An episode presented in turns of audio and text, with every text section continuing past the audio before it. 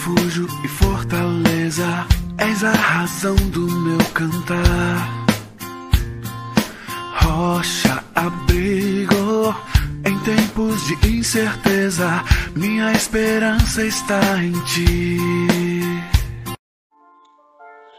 O soberano Rei da Glória.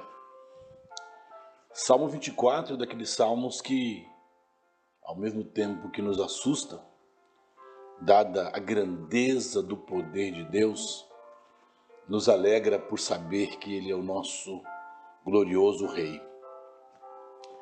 Este salmo, que tem como contexto 1 Crônicas 15, 16, a ocasião em que Davi traz de volta para Jerusalém a arca que simbolizava a presença desse Deus poderoso,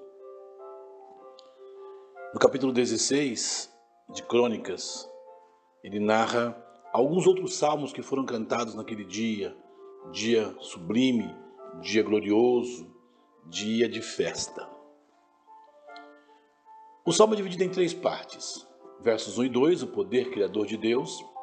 Versos 3 a 6, a santidade desse Deus poderoso. E versos 17 a 10, a descrição da glória desse rei. Como é bom saber que a glória do Senhor se manifesta.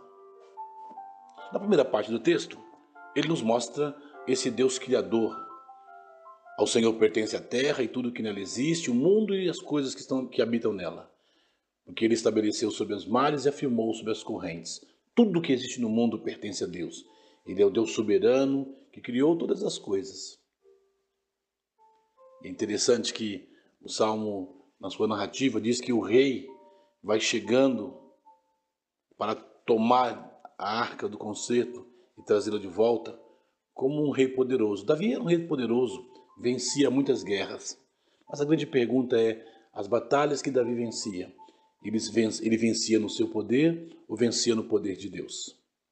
É interessante que o texto, então, continua a sua descrição, fazendo uma pergunta muito interessante: quem subirá ao monte do Senhor?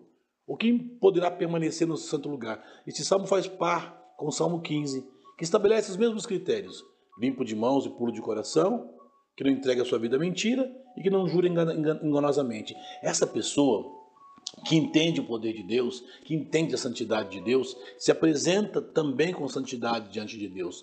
Qual o resultado? Ele receberá uma bênção do Senhor e a justiça de Deus será a sua salvação.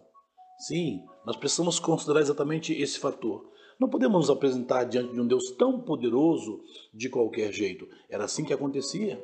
O texto do capítulo 15 nos mostra que ah, aquele que conduzia a arca, ele, os cavalos tropeçaram e ele quis colocar a mão na arca. Então Deus o destruiu. Deus espera a santidade de nós. O texto termina falando da gloriosa, da, da, da glória desse rei. Levantai, ó portas, as vossas cabeças. Levantai-vos, ó portais eternos. Para que entre o Rei da Glória. Quem é o Rei da Glória? E todo mundo responde junto: o Senhor forte e poderoso, o Senhor poderoso nas batalhas. Eles repetem a mesma coisa e a resposta vem: o Senhor dos exércitos, Ele é o Rei da Glória. Como você tem visto a Deus? Um Deus qualquer, descrito por muita gente ah, como até não ser um Deus existente? Sim, quero que você fique com, com essa descrição do Salmo.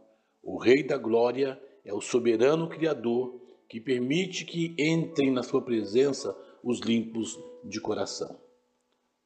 Sim, ele é o Rei da Glória, que, como o Senhor dos Exércitos, desde o tempo do Egito, em que ele liberta seu povo do Egito, o traz para uma terra prometida, a terra que manava leite e mel, ele também tem prometido a nós. E o texto é, dos, dos 1 Crônicas 16 narra alguns salmos cantados e eles anunciam a volta, a chegada do grande rei. Haverá um dia, um tempo em que este rei voltará que é, convoca as, os portais a serem levantados, porque não há portal que suporte a grandeza desse rei soberano que chega para tomar posse daqueles que lhe pertencem. Nesse dia, pense nisso. Pense na grandeza de Deus. Pense em como Ele batalha e luta as nossas lutas, como Ele nos abençoa.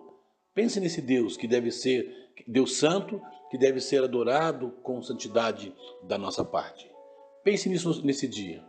Ore, busque ao Senhor.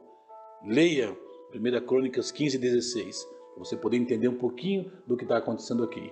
E por final, Ele é o Rei, o Senhor dos Exércitos, que virá para buscar os seus. Deus Todo-Glorioso, para vencendo a batalha do mal, vencendo a batalha do pecado, nos dará então a, a justiça que será a nossa salvação. Que esse dia seja um dia abençoado e que você pense exatamente nisso. Coloque-se diante com santidade diante desse Deus